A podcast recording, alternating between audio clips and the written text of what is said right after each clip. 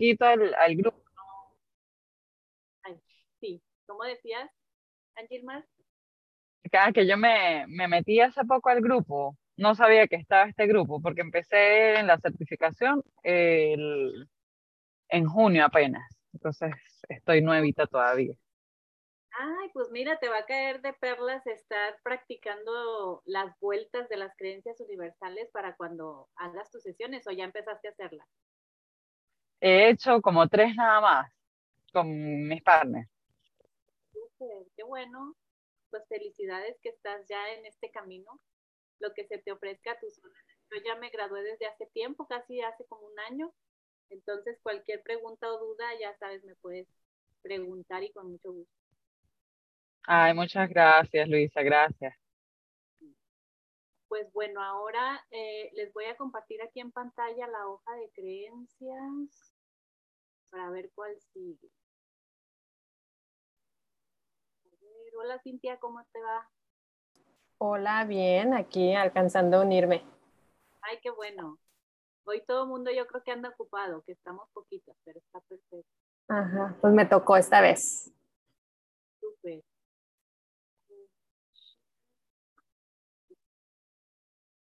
La semana pasada nos quedamos en necesito decidir, ya la vimos, ahora vamos a ver no hago nada bien.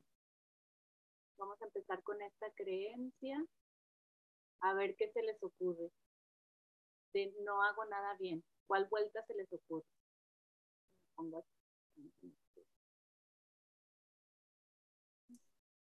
Hago cosas bien.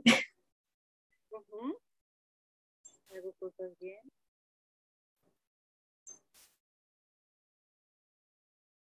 Mis pensamientos me dicen que no hago nada bien.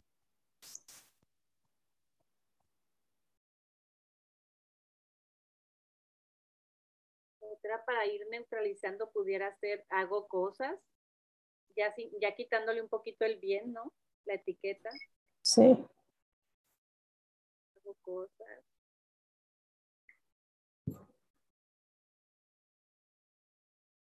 Y, y quedándonos un poquito con las mismas palabras, pudiera ser no hago todo bien, cambiando el nada por el todo, como para ir jugando con las palabras. Sí. No hago todo bien, o sea, algunas cosas sí y otras no. No hago todo bien. Entonces, si empezamos a jugar con la palabra no, sería si hago todo bien, como que el contrario.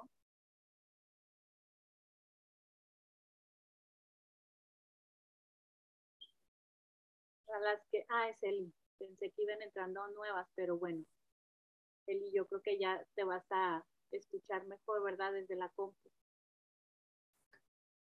Sí. A ver, ¿qué más? No hago nada bien. Ahí sería muy importante cuestionar también qué significa hacer las cosas bien o qué significa hacer algo bien.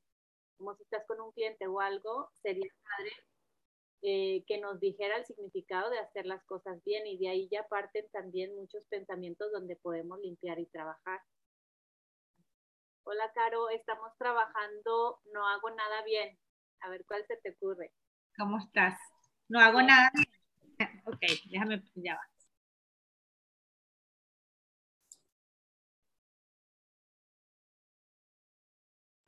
Yo hago, o hago, sin el yo, pues hago. Está súper neutral, súper padre.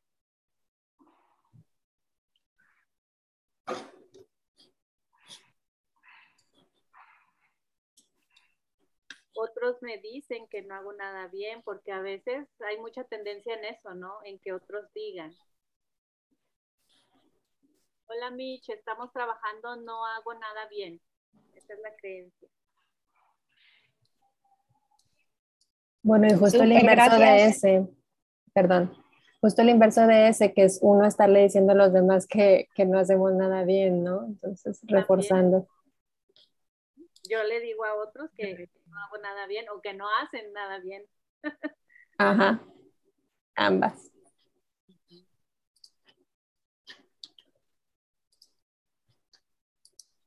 vas a decir algo, Mitch. Ah, no, nada más iba a decirles hola, buenos días a todas. Ah, buenos días a todas. Aquí estoy.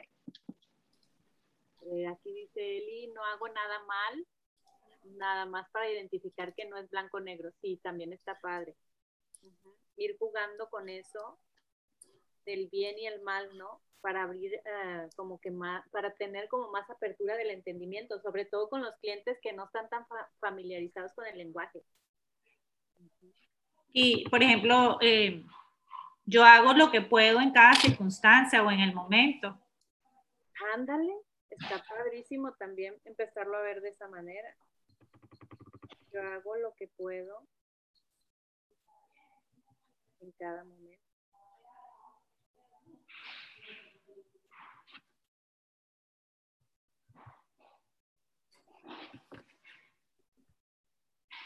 Y si lo neutralizamos a mis pensamientos, no me dejan hacer, no, ni, ni bien ni mal, o sea, simplemente no me dejan hacer cuando, cuando no son positivos. Exacto, sí, pudieras ir jugando un poquito con mis pensamientos eh, no me hacen bien o mis pensamientos me hacen mal y luego ya lo vuelves a neutralizar. Mis pensamientos no me dejan hacer.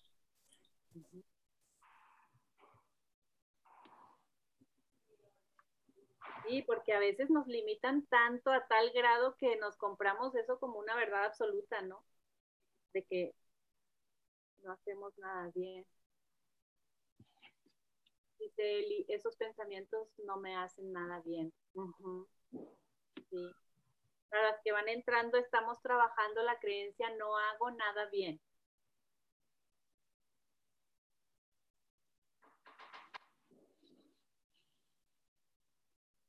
Y en ese, quedándonos un poquito con ese que dijiste, Mitch, de, eh, de que mis pensamientos no me dejan hacer nada. ¿Tienes algún ejemplo específico o alguien tiene algún ejemplo específico donde sus pensamientos la hayan limitado a tal grado de paralizarse? Sí, un, ejemplo, por ejemplo, puede ser, no sé, eh, un cambio de trabajo, eh, y te limitas completamente porque el pensamiento es, ¿y si, y, si no me conviene? ¿Y si no soy buena haciéndolo? Haciéndolo y si mejor me quedo donde estoy porque y, si no doy el ancho y si te paraliza y no te mueves de donde estás. Ándale, y eso de no hago nada bien, si lo observamos, es como que una subcreencia de no soy suficiente, no hago nada bien. nos lleva realmente a esa raíz de no sentirnos suficientes. Cuando no te sientes suficiente, como que generalizas para muchas cosas, la mayoría de las veces. al decir esta creencia de no hago nada bien, ya estamos súper, súper tachadas, ¿no? En todos los ámbitos.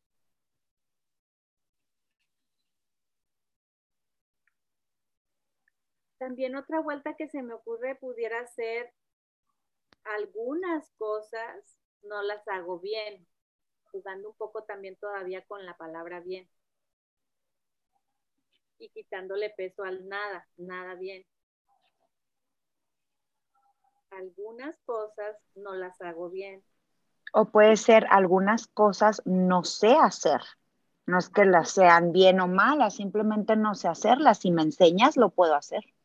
Ándale. Y ahí está padrísimo porque entras en la aceptación de que no eres un sábelo todo y que no lo tienes que saber todo tampoco. No sé si ya funcionó mi audio. ¿Sí? Sí.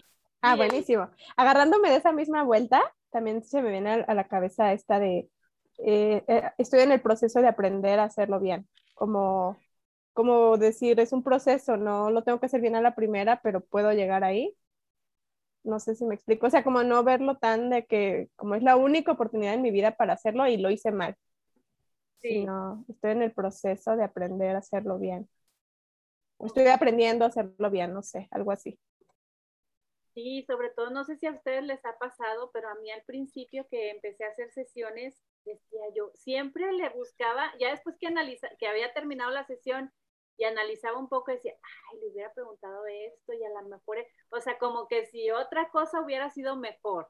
Entonces ahí te estás diciendo subconscientemente, no lo, no lo hice bien, o sea, lo pude haber hecho mejor. Y entonces ahí esa vuelta aplicaría padrísimo de decir, estoy en proceso de aprender a hacerlo, hacerlo pues con más experiencia y hacerlo mejor, ¿no? Cada vez, hacer, hacerlo mejor en el sentido de saber cómo dar vueltas, saber cómo hacer preguntas, saber escuchar mejor al cliente. Dice Gaby, ¿qué significa hacerlo bien para ti? Ándale, sí, de eso habíamos hablado casi al principio, de que sería importante preguntarle al cliente qué significa hacerlo bien para ti. Porque el gusto se rompe en géneros, ¿no? A veces hacerlo bien para alguien significa, ay, pues ya lo hice, duró una hora la sesión y ya va, lo hice bien porque duró una hora. Y para otro significa, no, o sea, lo hice bien porque me fui paso uno, paso dos, paso tres. Entonces, realmente qué significa hacerlo bien para cada quien.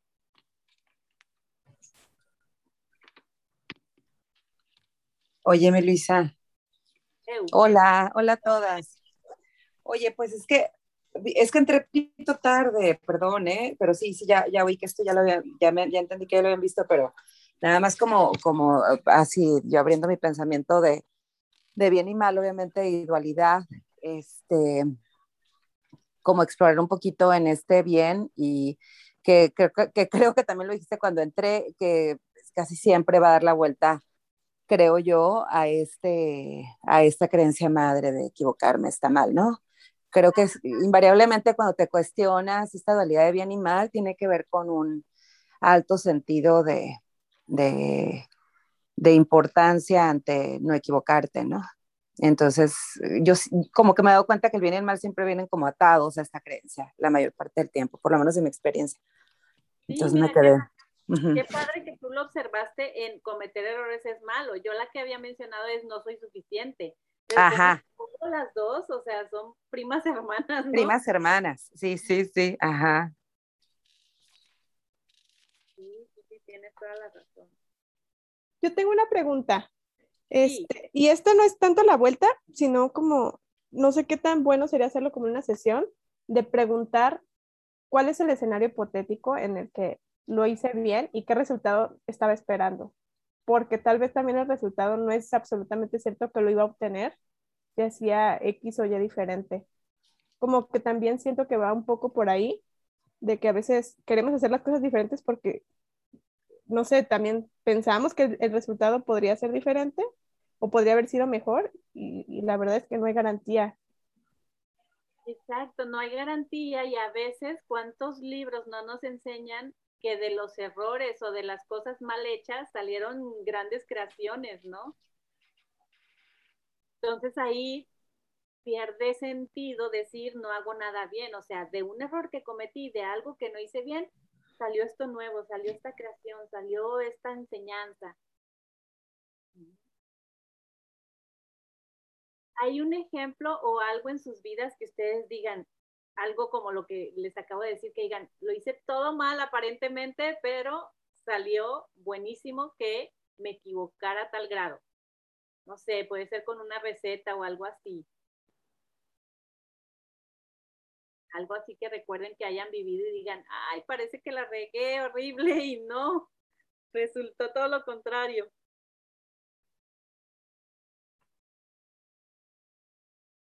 Pues yo ahorita con mis sesiones me pasa como, como dices que te pasaba a ti, pero todavía no he visto como el otro lado. Entonces estoy en ese proceso de, supongo que con el tiempo veré la ganancia de, de ver, porque si ahorita todavía siento de que, ay, hubiera hecho esto diferente, este lo hice mal, me revolví, me puse nerviosa, XY. Entonces, eventualmente veré el aprendizaje, pero ahorita todavía estoy en ese inter. Entonces apégate a la vuelta que le diste. Estoy en proceso de aprender a hacerlo, ya quitándole el bien y el mal.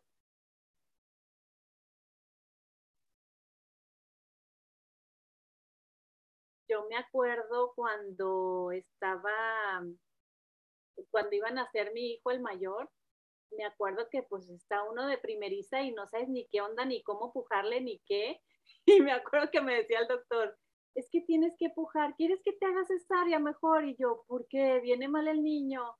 Dijo, no, no, pero para que no batalles y para que todo, todo fluya mejor y no sé qué. yo, no, o sea, pues si se puede que venga normal, o sea, yo igual y lo hago, pero como primeriza dices, pues a lo mejor no lo estoy haciendo bien, no sé parir, o sea, no sé cómo pujar, no sé cómo hacerle pero cómo te pueden llegar esas creencias y limitarte a tal grado de que yo hubiera podido decir, ay, sí, mejor, porque pues no sé, no sé hacerlo, no sé parir, no sé pujar, mejor hágame cesárea y saque al bebé, ¿no? Pero no, ya después todo fluyó súper bien y, fue normalito y, y, nació todo perfecto. Pero cómo, cómo a veces esas creencias realmente nos paralizan y nos pueden limitar a tal grado de evadir hacer algo Luisa, ¿cuál fue la pregunta? O sea, ya vi que están trabajando No hago nada bien. Sí, estamos dándole vueltas a eso de no hago nada bien y de repente en cada vuelta decimos o compartimos ejemplos o vivencias donde, donde se haga más verdadera la vuelta, ¿no? Ahora, acuérdense que cuando trabajamos las creencias no significa que sean malas o que, o que no se puedan tener a veces hay creencias que sí nos funcionan, igual y no hago nada bien, me puede funcionar para algo, para algún área de mi vida donde yo esté segura y acepte que eso no me sale bien.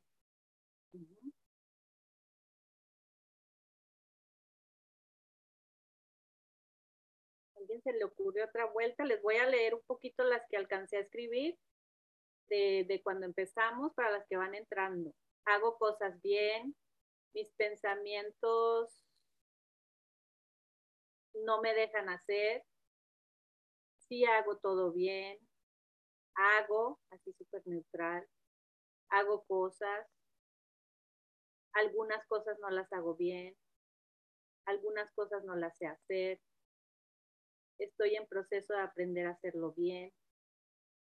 Ahí llevamos más o menos este juego de palabras para irle dando vueltas. ¿Se les ocurre otra diferente?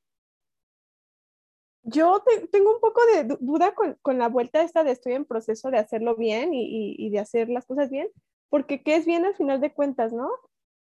Digo, me estoy regresando también un poco a lo que decía, ah, me parece que fue Gaby, que qué significa hacerlo bien. O sea, como que cuál es el estándar que yo me pongo para calificar que hice bien algo, hasta, hasta cuándo lo voy a alcanzar, porque tal vez ni siquiera sabemos y nada más estamos, bueno, es que yo, yo me atoro en eso, ¿no? De repente como si no es perfecto, pues no está bien hecho. Y entonces, ¿en qué momento voy a llegar a la perfección?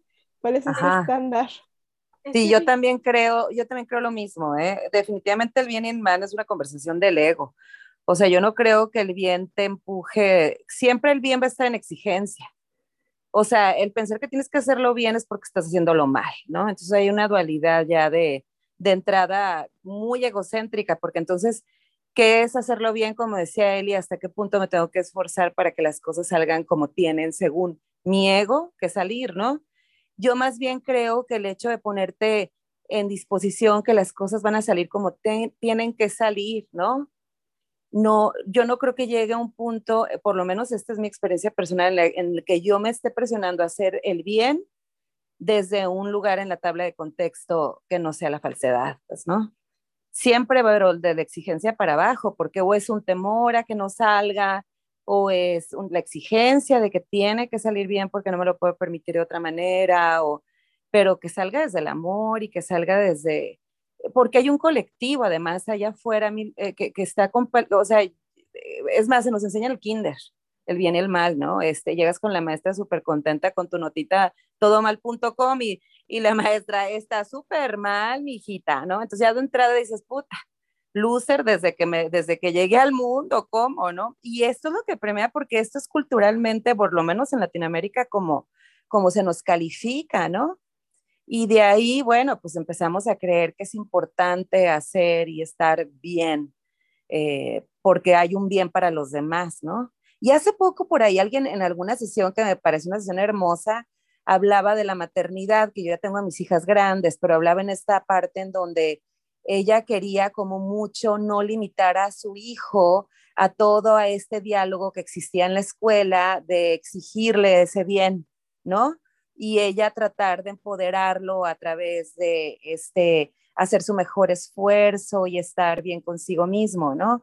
Y que el suficiente para él probablemente, pues la maestra no iba a estar de acuerdo, pero, pero que estaba bien, ¿no? Este, que, se amara con esa capacidad o no capacidad que tenía para resolver. Entonces, se me hace que te abre más posibilidades de alejarte del bien y del mal, este, porque creo que el bien sí limita, pues, ¿no? O sea, no te abres a todo porque estás en el fondo buscando quedar bien, en el fondo estás buscando que todo salga bien, o sea, hay una exigencia, pues, esa es mi opinión, ¿eh? Obviamente yo no, no, no, no, este, de esto se trata esto, ¿verdad? De, no de, meternos en, pero sí creo que, que, el bien y el mal al final es, es conversación de, y como tú dices, las sesiones no se tratan de sacarnos de la dualidad para llevarnos al otro extremo, no es, ya estaba bien, ahora estoy mal, o ya estaba mal, ahora estoy bien, sino más bien eh, salirnos justamente de esa dualidad, ¿no? Y entender que no hay necesidad de vivir en la dualidad para ser felices.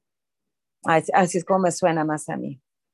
Sí, sobre todo como, o, sea, está muy bien lo que dices, Gaby, porque al final es, no califico tanto el cómo, sino el cómo me siento. No califico tanto el cómo lo hice, sino cómo me siento al, al respecto. Pero lo que dice Eli también tiene mucho sentido porque hay etapas de nuestra vida donde nos identificamos de, con el bien o el mal con respecto a algo. Por ejemplo, a hacer la sesión, hacer la comida, a calentar las tortillas que no se quemen. Y dices tú, ok, estoy en proceso de aprender a hacerlo y yo tengo una etiqueta de que la tortilla pues no sabe bien quemada, entonces voy a a calentarla bien a modo que no se queme. Entonces, en ese momento no tiene nada de malo la etiqueta porque estoy relacionándome con la forma de cocinar la tortilla.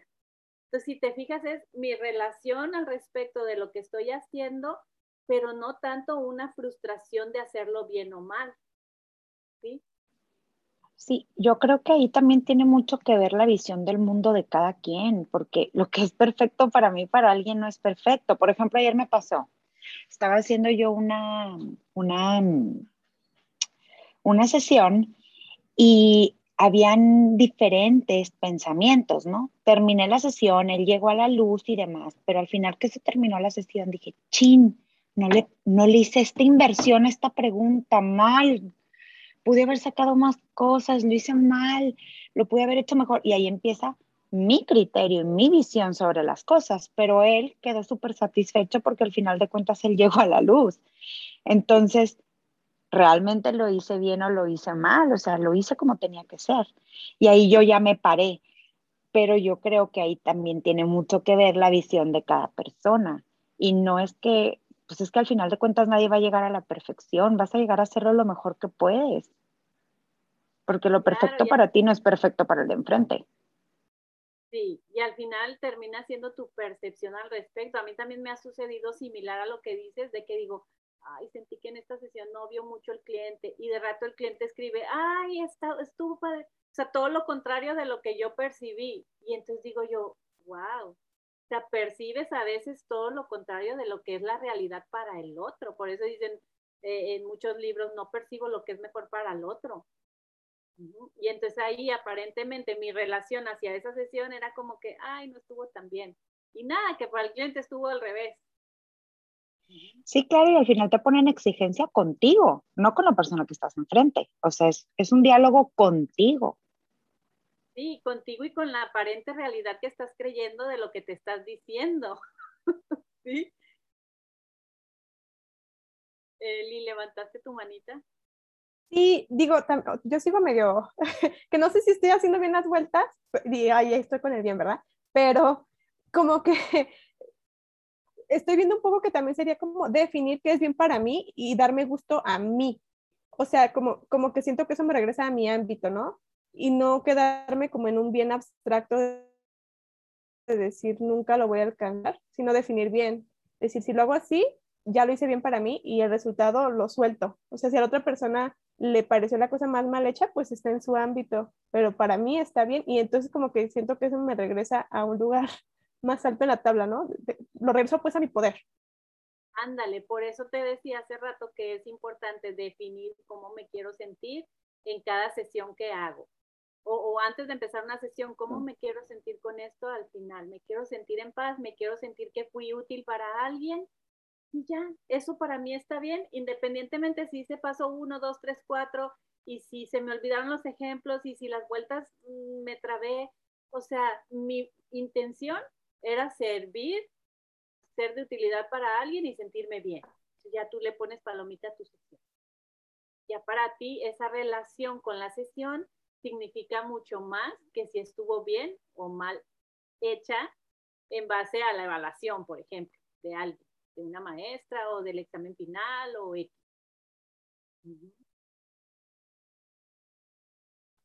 Entonces, no sé si te quede ya un poquito más claro la vuelta esa de que estoy en proceso de aprender a hacerlo bien.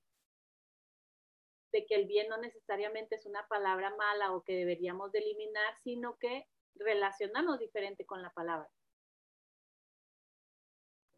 Yo también, yo también no, yo a mí no me, yo bueno, yo no lo vivo así, pero mi pregunta es, ya ya está la de yo lo estoy haciendo nada más.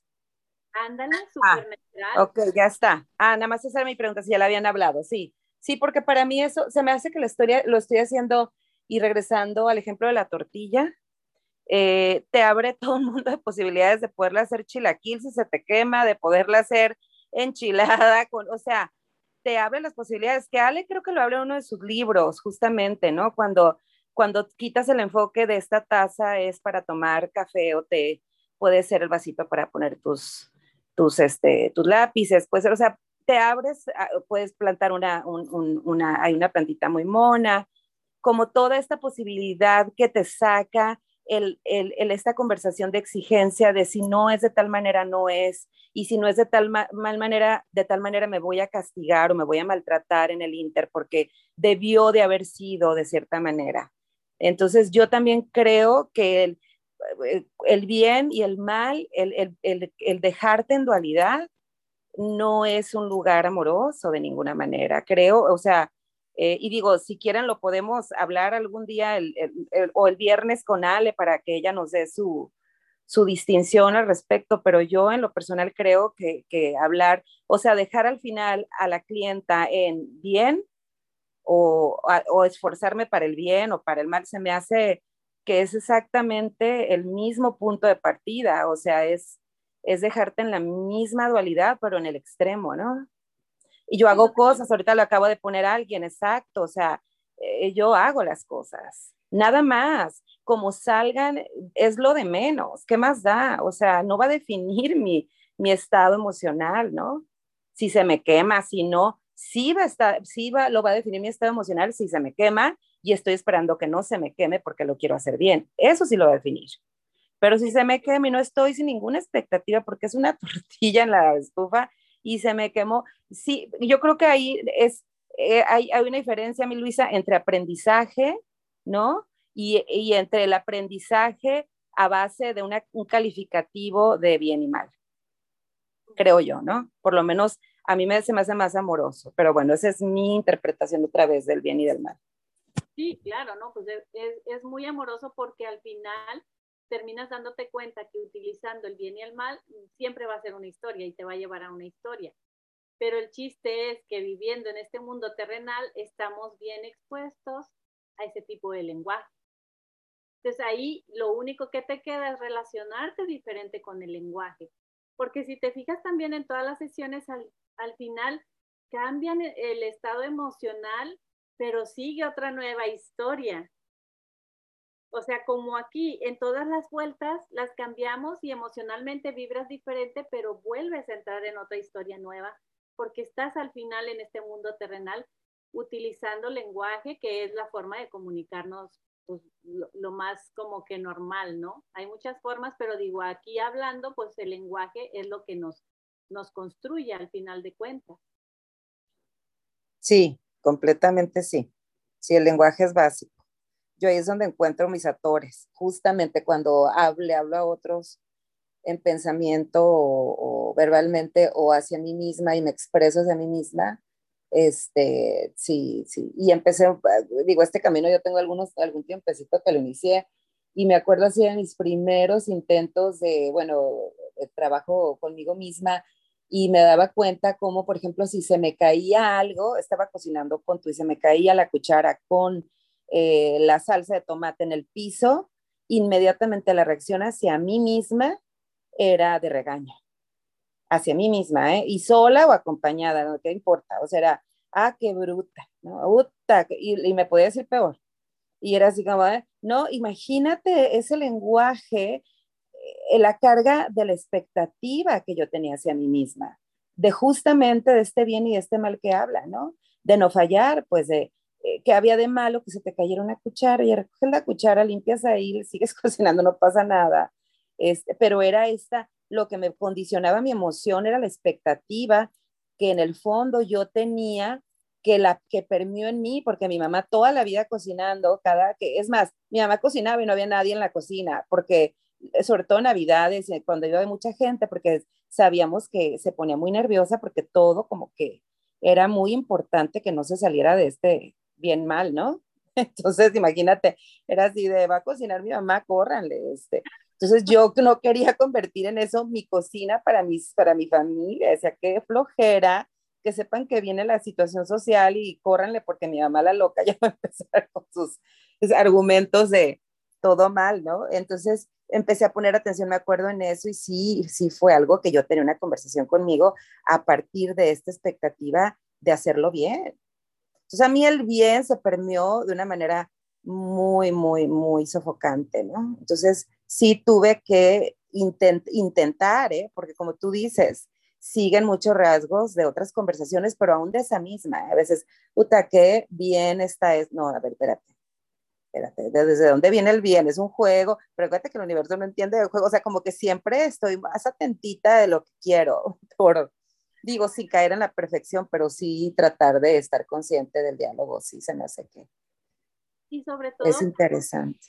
Sí, porque al observar, por ejemplo, cuando utilizas la palabra bien, eh, al observar si tú te sientes desde el ego o te sientes desde tu paz, ahí ya te das cuenta dónde andas, aún utilizando la palabra. Porque yo me acuerdo en un podcast, a ver si lo busco y se los comparto, eh, no me acuerdo si era Calíbrate o los otros últimos que, que, hizo Ale, que yo entré en vivo y me acuerdo que estaban hablando un poquito sobre el lenguaje. Y yo le hice la pregunta a Ale y le dije, bueno, pero si partimos de que nada significa nada, o sea, ya para qué quiero darle significado a las cosas si ya entendí que nada significa nada.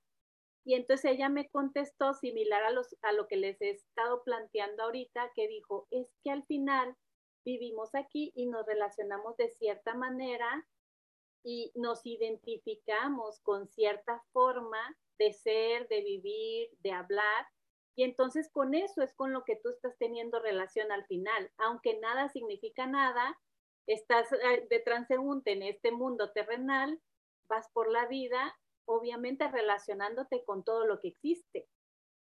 Aunque sabemos que todo es energía, pero pues percibimos con los ojos de que esto es un vaso, esto es un lápiz y todo eso, ¿no?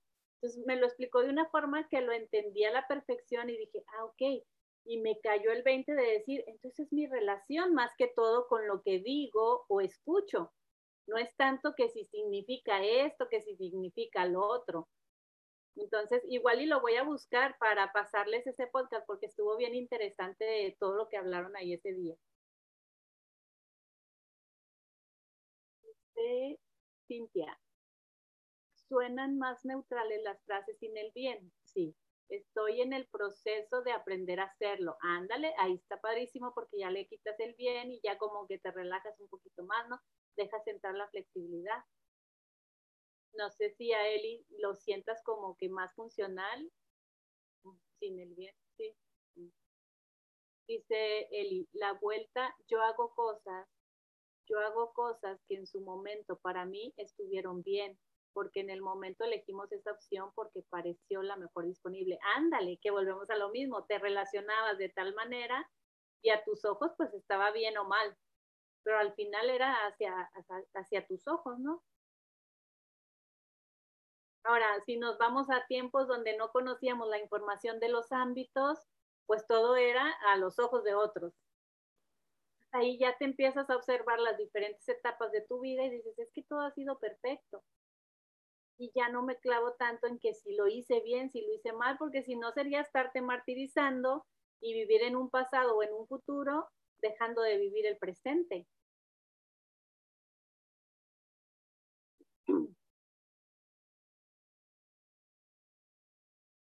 Les ocurre otra cosa o quieren compartir otra vivencia acerca de no hago nada bien.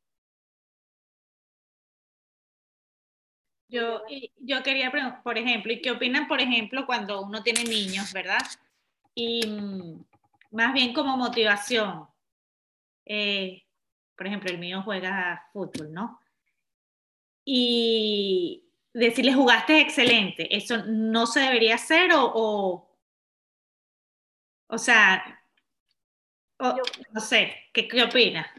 Yo creo que aquí lo más importante es observarte desde dónde lo estás haciendo y para qué lo quieres decir. Mm. ¿Lo estás haciendo desde un lugar genuino porque sientes que así lo hizo o lo estás haciendo para que él se sienta agradado, aceptado o que se sienta como que sí vale o cosas así, ¿no? Subconscientes que pueden estar ahí. Ok. Correcto. Si me hace sentir paz y lo estoy haciendo desde un lugar genuino, qué padre que se lo diga. Exacto, exacto, correcto. Ok. Creo yo, no sé qué opinas. Sí, yo pienso, pienso así también, pero no sé, con este tema de que ahora todo es dualidad y todos que sí, que no, entonces uno no, no sé, pero sí, me, me hace sentido. Sí, sí, porque luego de repente entramos de que, ay, no, ya mejor me quedo callada de su ámbito, pero en el fondo estás que te pelas por entrar a su ámbito. Correcto, es que con los, hijos eh, me ha parecido a mí este proceso lo más difícil con los hijos, pero, pero bueno, ahí va. Y ahí pues honrar también los deseos de tu corazón del momento. Y está en tu ámbito realmente eso, qué padre, díselo pero a veces lo hacemos porque ya nos brincamos al ámbito ajeno y creemos que ellos necesitan oír eso. Correcto, sí, es verdad también, sí. A ver, aquí dice Abril, si vivimos en un mundo físico, por ejemplo, sabemos que una calificación no significa nada, pero en este ámbito de los hijos, dejamos que si repruebe, no decirle que saque mejor calificación o hasta dónde. Ah, dejamos que si repruebe o no decirle que saque mejor calificación, hasta dónde. Yo creo que ahí es, aquí es un poquito como lo que le decía ahorita Caro, de que desde dónde te están haciendo, si se lo vas a decir desde la exigencia de un deber ser, pues a lo mejor ahí no es tan amoroso y funcional. Pues si saca un 7, decirle qué bien lo hiciste. Claro, pero, pero ahí, eh, ahí eh, yo entiendo, o sea, la teoría la entiendo, pero es muy difícil para uno, por ejemplo, que un niño repruebe. Claro que se lo estamos diciendo desde la exigencia, o sea, no es aceptable que me vengas con esta nota. Uno está aprendiendo a no hacerlo, pero, pero es muy difícil. Sobre todo por cómo crecimos, creo yo, porque si tú le preguntas al niño, a ver, mijito, independientemente si está reprobado o sea X calificación, si tú le dices, ¿qué significa para ti esta calificación? O sea, porque ya ni siquiera es mía, la calificación es de mi hijo. Para mí significa que pudiste, pudiste haber hecho 100, perfecto. Pero yo me quedo con eso porque es mi opinión. Entonces yo le pregunto, ¿para ti qué significa esta calificación? ¿Qué te hace sentir esta calificación? Sí, es, entrarles desde, otro, desde de otra manera, ¿no? Porque, Llegarles de otra manera porque ahí está bien subliminal la creencia de cometer errores es malo. Yo me acuerdo en mi infancia, yo siempre fui súper aplicada, digo, y no, digo desde el ego, pero es la realidad. Siempre fui bien aplicada y sacaba por lo general puro 100. Era bien nerd. Pero cuando yo iba a enseñarle la calificación a mi papá, si había un 99 o un 98, mi papá ya no pelaba los 100 mi papá decía, ¿por qué sacaste 99 y aquí 98? Entonces a mí inconscientemente se me creó ahí, se me formó de cometer errores es malo. Entonces yo empecé en todas las áreas de mi vida a ver el punto negro, en lugar de ver todo el 99, veía el 1%, haz de cuenta. Entonces, por eso creo que en esto de los hijos, y como dice Abril, es ya mejor uno con estas eh, distinciones que tenemos, decir, ¿qué te hace sentir a ti?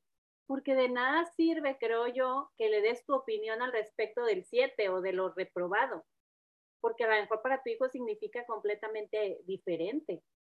Como para mí un 99, 98 significaba perfecto, para mi papá era el punto negro, era lo imperfecto. Entonces, él me lo inculca de esa manera y yo lo impregno y lo aterrizo como que entonces ya no vale nada del 99 bonito, tienes que enfocarte en el punto negro. Y entonces todo eso hay que, hay que ser súper cautelosas, sobre todo como mamás, porque pues estás ayudando o siendo como partícipe de la formación de tu hijo y de las creencias o interpretaciones que tu hijo está haciendo. Por eso creo yo que irte como brincando a decir, ¿tú qué sientes? ¿Qué significa para ti? ¿Qué crees que pudieras hacer? ¿Te interesa tener otra calificación diferente? Sea, porque al final es la calificación del niño, pero de repente nos adueñamos de eso. No sé si te quedó claro, Abrilo, o te siguen quedando dudas.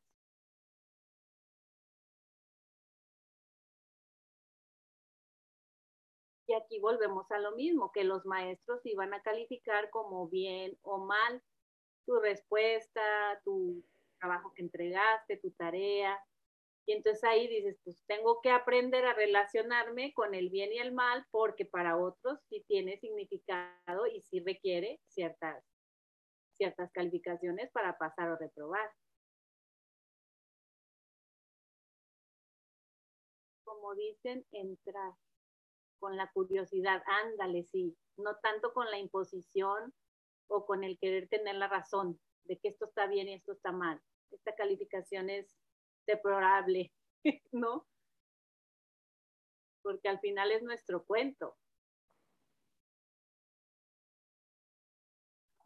Sí, ahí puedo aportar. Eso lo aprendí yo aquí en Alemania. Mi esposo es alemán, mi hijo es alemán.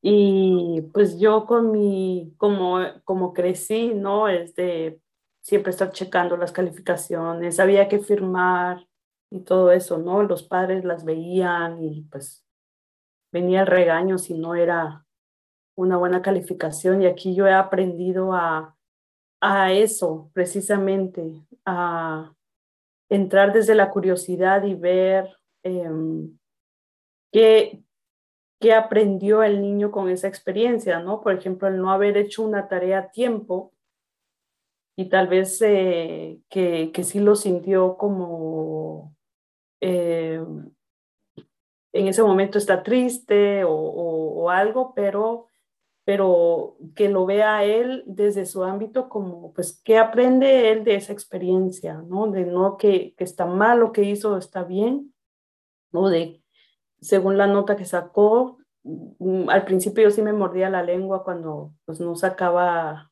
las mejores notas, ¿no? Y, y él mismo decía, a mí me basta un 7 o a mí me basta un 6. Aquí las notas son diferentes, por eso tengo que calcular. Pero a mí me basta esa nota. Y yo, bueno, si a ti te basta esa nota, pues Solo tienes que saber que si tú quieres estudiar algo específico aquí en Alemania, pues necesitas una nota específica. Entonces, con eso ya puedes ir viendo cómo moldeas tu camino, ¿no? Hasta, hasta llegar a eso que quieres, que es lo que ahorita es tu meta.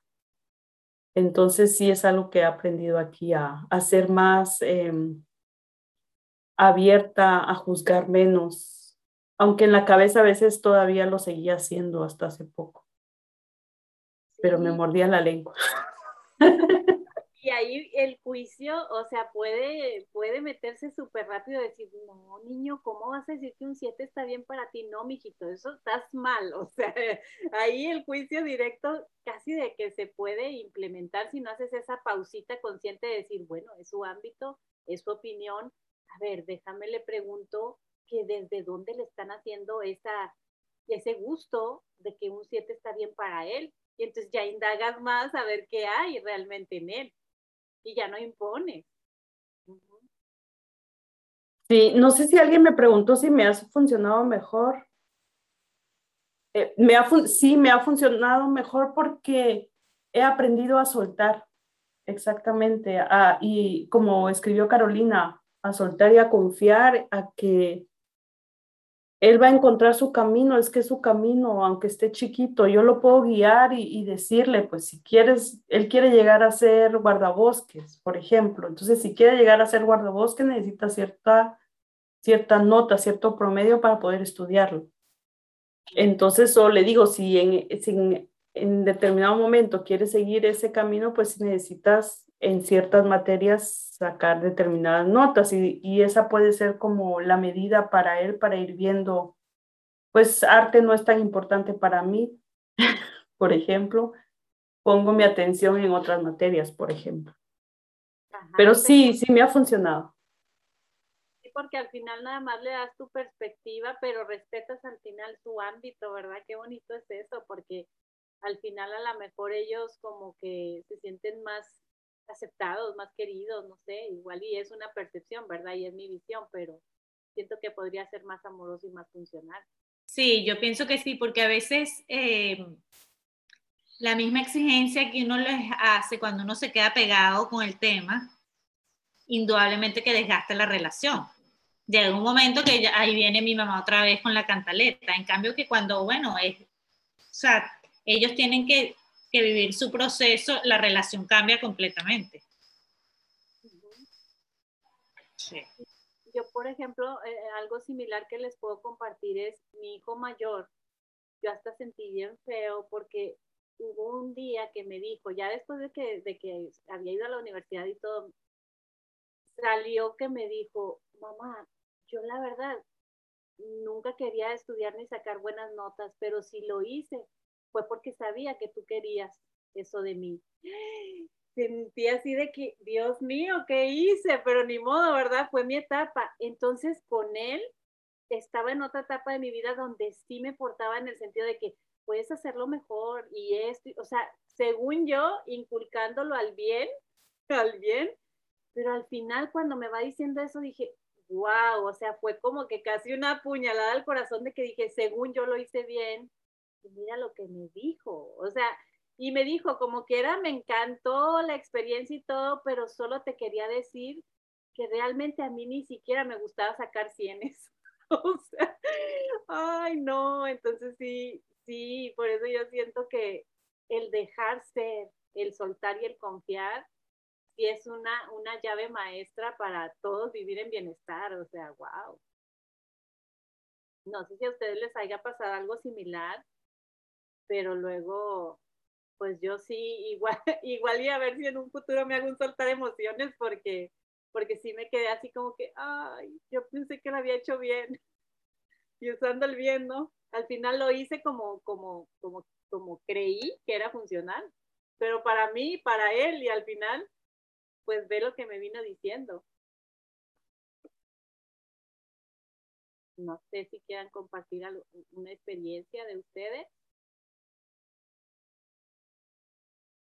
O algo similar que hayan sentido o vivido o que estén actuando de esa manera también, con, con, de forma estricta, por decirlo de alguna manera. Estricta según amorosa, ¿no?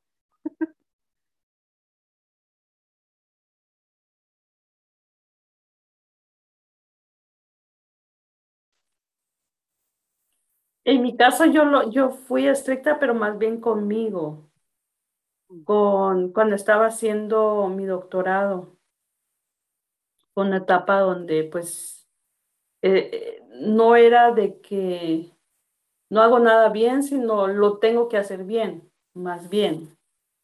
Eh, o se espera esto de mí, no era más bien esas, esas creencias, pero no, no estaba haciendo algo que yo realmente quería, sino porque yo pensaba que era algo que tenía que hacer.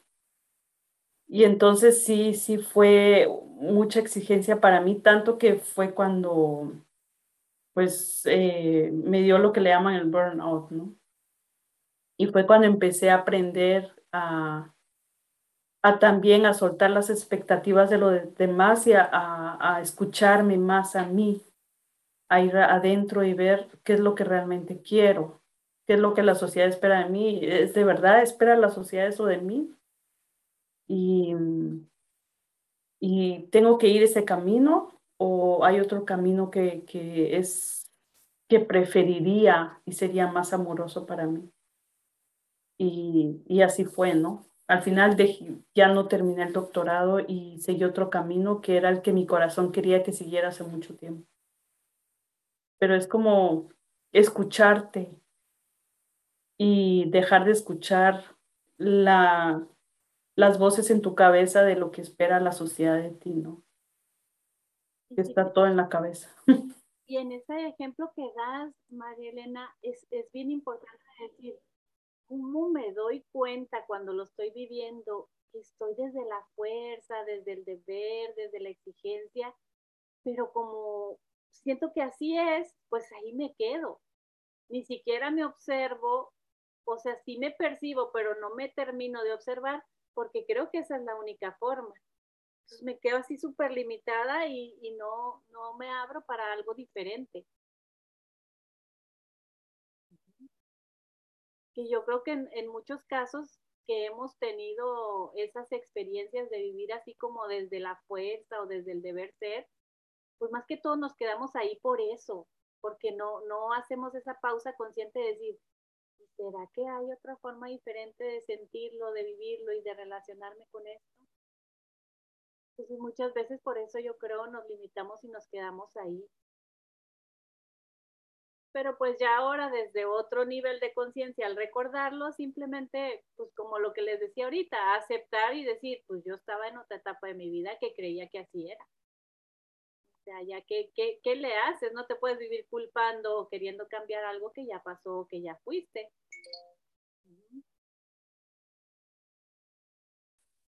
Así es. Sí. ¿Alguien más tiene dudas o comentarios? Porque esta sesión yo creo que ya se va a empezar a hacer de una hora nada más para las que tienen todavía la plataforma y tienen clase ahorita, ¿verdad? De la clase de Europa. Oye, va a ser una hora y un pensamiento, digo, y una vuelta. Oye, sí, ahorita Vamos de mal en peor. Pero ¿sabes qué? Qué enriquecedoras, o sea, las estoy escuchando y de verdad qué enriquecedoras, porque al final es con lo que yo finalmente uso como referencia para mi vida y para trabajar con mis clientes. Entonces, es súper valioso encontrar tanta distinción y sobre todo lo que para mí probablemente tiene significado escuchándolas ustedes.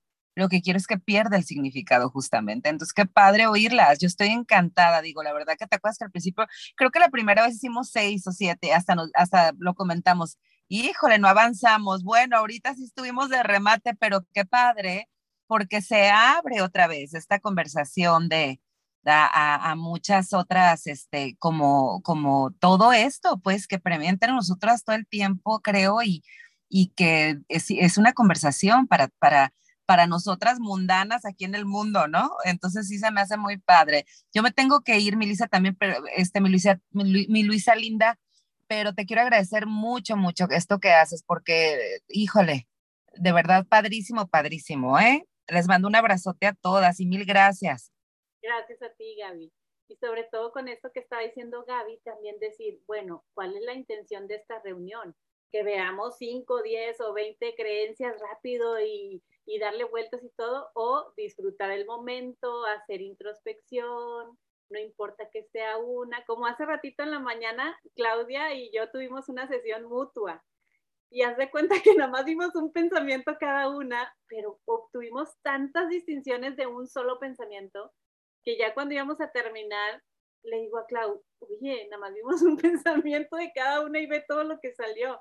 Entonces se disfruta tanto que dices tú, es que no me importa que haya sido uno, ya vendrán otras sesiones y otros tiempos donde veamos más, pero ahorita me quedo con todo lo que recibí de esto.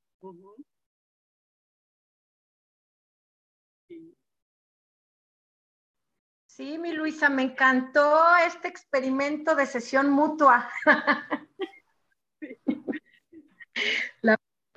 cómo aprendemos todo el, todo el tiempo de, pues de todo, ¿no? Y de, y de nosotros mismos, entre nosotros. Sí, sí, sí, sí. Bueno, pues alguien más tiene duda o comentario, si no, para dejarlas para que se vayan a su clase a gusto. Yo nada más agradecer. Muchas gracias. Ay, a ustedes también que se dan el tiempo y, y que se animan a estar aquí un poquito enredadas con el lenguaje, porque al final todo este enredo nos lleva al desenredo bien rico. Sí, gracias Luisa. Y si quieres hacer el soltar emociones, ya sabes, aquí estoy a la orden. Gracias, sí, te contacto al ratito, igual y sí. Bueno. Listo, gracias Luisa. Chao a todas. Bye. Nos vemos el jueves. Bye. Bye. Hai.